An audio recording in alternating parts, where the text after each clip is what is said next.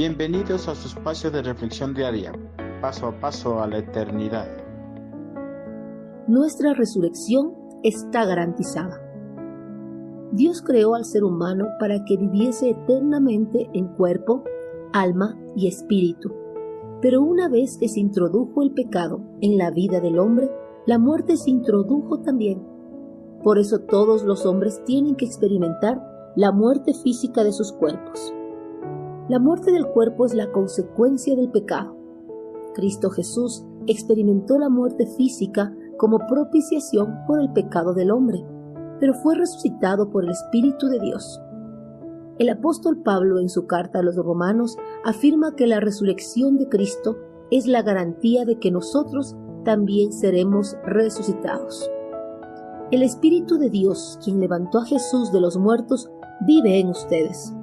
Y así como Dios levantó a Cristo Jesús de los muertos, Él dará vida a sus cuerpos mortales mediante el Espíritu, quien vive en ustedes. Romanos 8:11.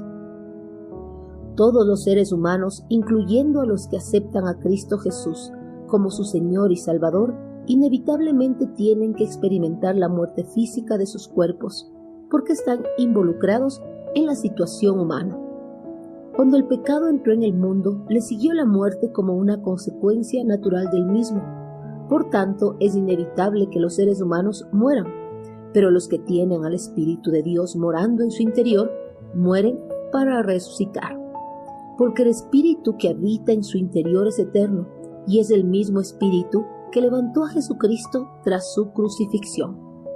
El apóstol Pablo afirma que si Dios levantó a Cristo Jesús de entre los muertos, así también Él levantará el cuerpo mortal de todos los que acepten el sacrificio de su Hijo mediante el mismo Espíritu.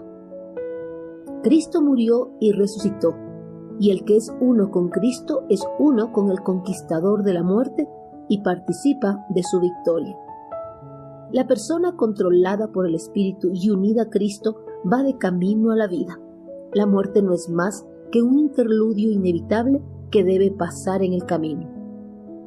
La resurrección de Cristo es la garantía de que nosotros también seremos resucitados por Dios, porque nosotros tenemos al Espíritu Santo morando en nuestro interior, el mismo Espíritu que resucitó a Cristo de entre los muertos. Porque en el momento que nosotros aceptamos a Cristo Jesús como nuestro Señor y Salvador, el Espíritu de Dios pasa a morar en nuestro interior a pesar de que nuestro cuerpo redimido a la verdad no está libre de la muerte física que el pecado introdujo, pero el espíritu que pasó a morar en nuestro interior tiene una vida inmortal. Ya no tengamos dudas de nuestra resurrección tras la muerte física de nuestros cuerpos.